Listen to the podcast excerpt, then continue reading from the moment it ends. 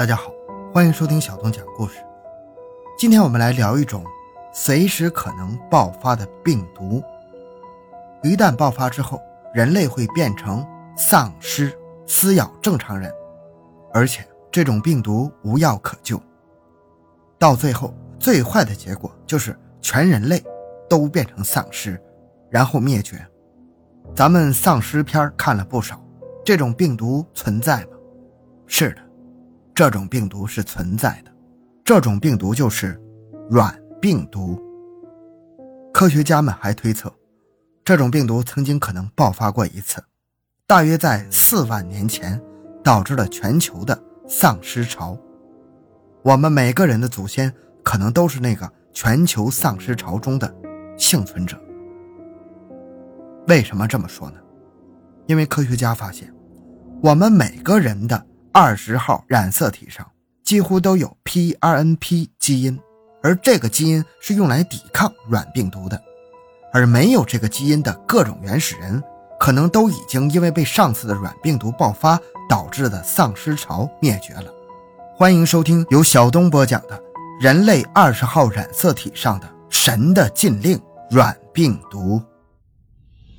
回到现场，寻找真相。小东讲故事系列专辑由喜马拉雅独家播出。时间回到二零一二年五月二十六日午后的迈阿密，阳光明媚。突然，一个全身赤裸的小伙攻击了一位流浪老人，不是抢劫，不是斗殴，而是活生生的用牙齿撕咬对方的脸。当警方赶到现场时，老人的脸已经被啃掉了四分之三，而那个小伙还在丧心病狂地啃个没完。即使他被警察击中，也不松口，直到最后警察将他击毙，而这个疯狂的行为才被制止。这件事在当时伴随着2012世界末日的传言，在整个互联网上都炸锅了。不知道大家还记不记得，这个事件中的袭击者毫无理智，力大无穷，咬人。无差别袭击等等特征，简直就是电影中噩梦的重现。丧尸。后来经过法医调查，这个小伙是因为嗑了药导致神经错乱而变得和丧尸一样。他当时的体温超过了四十度，一边跑一边脱衣服，还会表现出极强的攻击性和自残倾向，发起疯来力大无穷，四五个壮汉都拉不住，电棍都没法电晕他。为什么会这样呢？因为他的脑组织和神经系统已经被药物破坏了，他的身体正被一个变异的神经中枢所控制。还好，这种神经中枢的变异不会传染，要不然真就变成现实中的丧尸事件了。但是，现实中还真有神经中枢变异还能够传染给别人的案例，故事也发生在美国。美国首次报告丧尸鹿事件是在1967年。当时人们发现，野外出现了一些鹿，它们变得走路不稳、流口水、瞳孔涣散、呆滞，不惧怕人类，还攻击人类，也攻击同类。它们疯狂地在地上打转，最后在身体机能紊乱中死去。往往被它们攻击过的鹿也会出现相同的症状。这种现象由来已久，但是也不传染给人类，只是在鹿群中传播，没有引起足够的重视。后来，韩国、加拿大等国也出现了这些丧尸鹿。这几年，美国的丧尸鹿事件越来越严重。美国官方报道，2019年这种丧尸鹿正在席卷美国和加拿大的24个州。还记得韩国电影《釜山行》吗？整个丧尸故事。就是开始于一头丧尸鹿被车撞倒后，又跌跌撞撞爬了起来。到此为止，现实和丧尸片似乎只差一个鹿把病毒传染给人。而可怕的是，随着美国丧尸鹿的扩散，专家们开始警告，这种病毒可能会传染给人类。专家向公众宣布，这种病毒叫软病毒。丧尸鹿就是软病毒在鹿群中爆发的产物。以目前人类对软病毒的了解，一旦发病，无药可救。软病毒会攻击受感染动物的大脑和神经中枢，让动物无法控制自己的行为，身体被变异的神经中枢接管，并具有攻击性。这些软病毒的主要传播途径是食用受感染动物的肉。最要命的是，这些软病毒潜伏期长达一年，这也就意味着，一头被猎杀的鹿虽然看上去很健康，它的肉也看上去很鲜美，但事实上。这些鹿肉中已经存在着有可能感染给人类的软病毒。值得庆幸的是，经过科学家们研究后发现，目前这些丧尸鹿身上的软病毒似乎很难传染给人类，或者即使人类携带了也不会发病。所以到目前为止，这些丧尸鹿身上的软病毒只在鹿群中传播，还没有传染给人类的病例。但是，在英国，情况就有所不同了。二零一二年，一个英国小女孩的妈妈在 BBC 上含着眼泪讲了一个故事。她说，自己的女儿活泼可爱，喜欢游泳和运动，喜欢吃牛排和香肠卷。去年圣诞节的时候，自己为女儿精心准备了一份礼物，女儿打开后高兴地欢呼起来。这是一双女儿梦寐以求的运动鞋。可是，很快冬天还没有结束，女儿就不再穿这双鞋了。妈妈问他是鞋小了吗？他回答：“不是，就是感觉穿这双鞋总是站不稳。”冬天结束的时候，小女孩就不仅仅是站不稳的问题了，经常无缘无故的摔倒。送到医院检查后，医生冷冰冰地说：“变异型克雅二氏病。”妈妈听到这个词儿，绝望的差点晕了过去。从那以后，小女孩就再也没有站起来。从轮椅到病状，一年中，医生束手无策，妈妈哭干了眼泪，小女孩也在痛苦中离开了这个世界。这个所谓的变异型克雅二氏病，正是感染到人身上的疯牛病，而疯牛病正是由一种软病毒造成的疾病。和上面的丧尸鹿一样，这种软病毒让牛变成疯牛，变成丧尸牛。只不过，疯牛病的软病毒已经被从牛身上。传染到了人身上。一九九六年，苏格兰报告了第一例人类感染疯牛病的病例。截止二零一二年，英国总共报告了约一百七十起，全球其他地方报告了五十起病例。据说，二零一二年之后，政府开始重视疯牛病，之后人类感染的病例几乎绝迹了，所以我们没有查到二零一二年以后的数据。也许疯牛病感染人的事件。已经被消灭了，但愿真的如此吧。但是，二零一二年英国健康保护署的一项研究表明，每两千个英国人中约有一个人存在着异常的软病毒携带现象。另一个层面，英国至今有约四十万吨感染了疯牛病的牛尸在英国各地的秘密仓库中等待处理，处理过程非常麻烦，需要先在开水里彻底煮透，然后捣成肉泥。再将肉泥放在一千摄氏度的焚化炉中烧成灰烬。到今天为止，彻底焚化这些牛尸至少还需要四年。为什么处理这些带有疯牛病的软病毒的牛尸会这么繁琐呢？这正是软病毒的可怕之处，因为它根本就不是一种病毒。时间回到一九五零年代初，南太平洋的原始森林中爆发了库鲁病。本来。居住在这里的弗雷人，他们是很少与外界文明沟通的原始部落。但是当地政府报告，这些原始人部落中正爆发着一种怪病，患病的人会傻笑、浑身颤抖，然后发烧，接着不会说话。患者开始无法控制自己的身体，最后患者往往在无休止的舞蹈中死去。最开始，一些科学家研究库鲁病以后，断定这是一种弗雷特人特有的遗传病，并没有传染性。让政府不要恐慌，但是有一个叫做盖杜谢克的美国科学家觉得这种病很可能是具有传染性的，于是他决定深入原始森林去彻底调查病因。最开始，盖杜谢克进入森林之后，研究了库鲁病患者的尸体，但他并没有从中分离出任何可疑的致病微生物，也就是细菌、病毒、真菌这类病原体。然后他把目光聚集到当地人的饮食和水源上。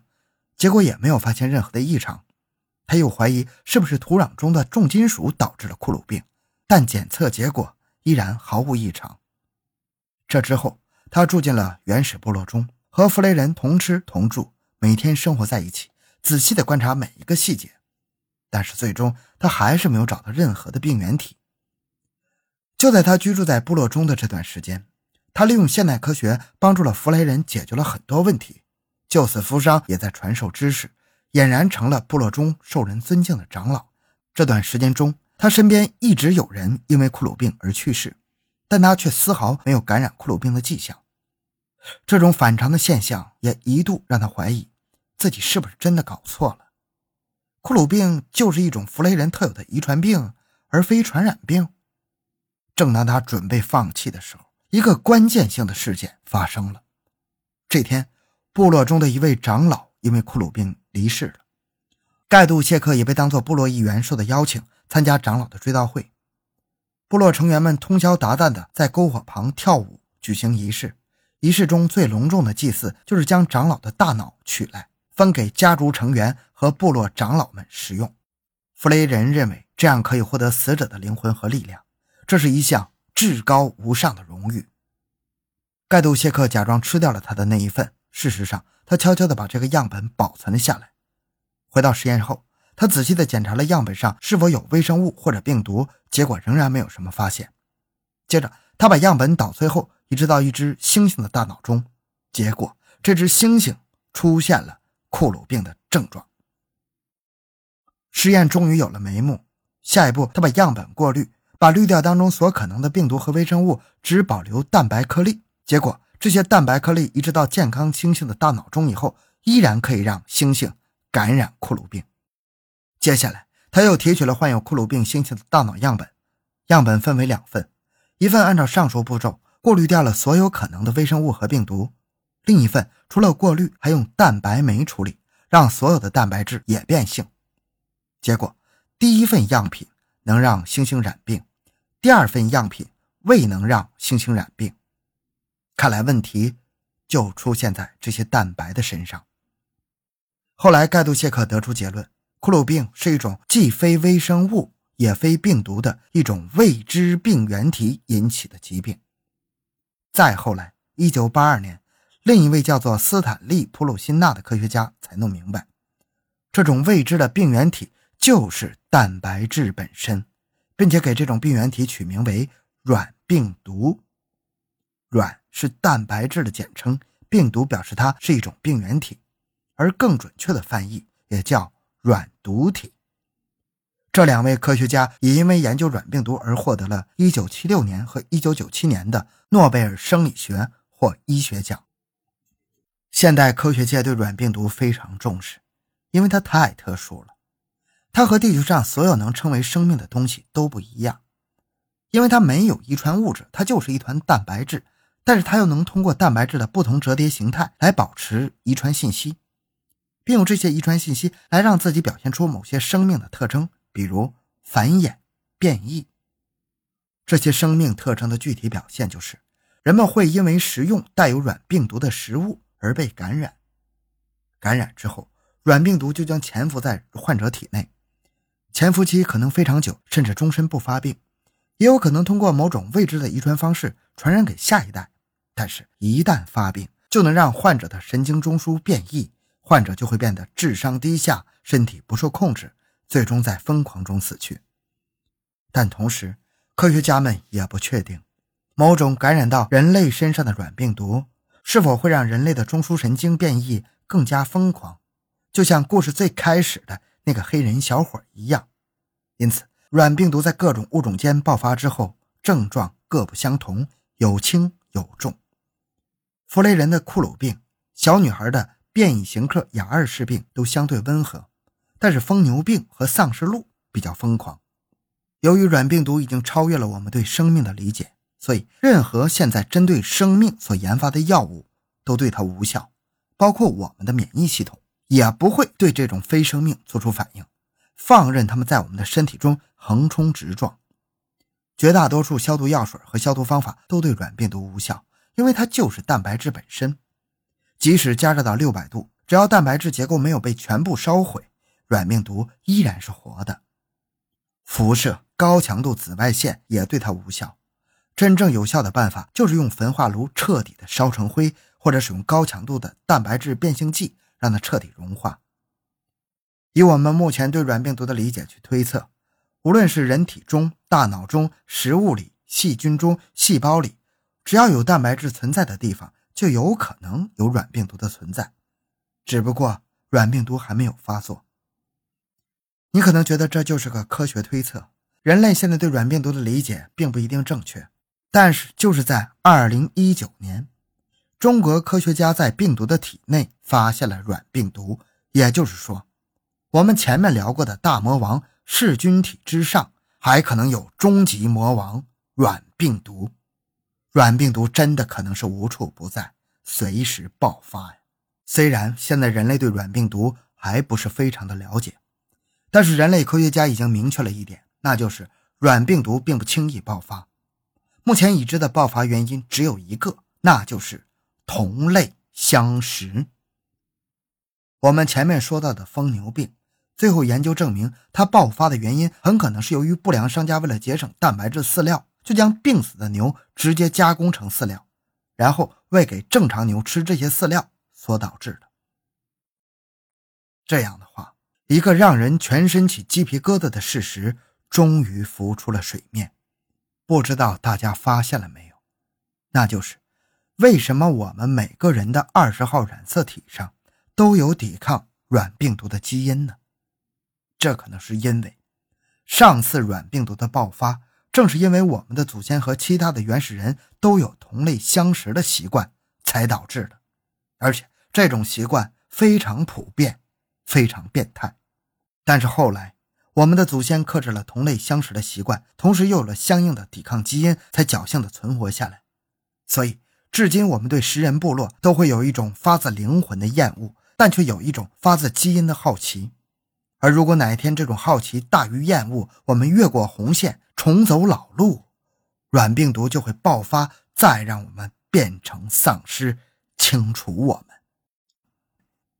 好了，这个故事讲完了。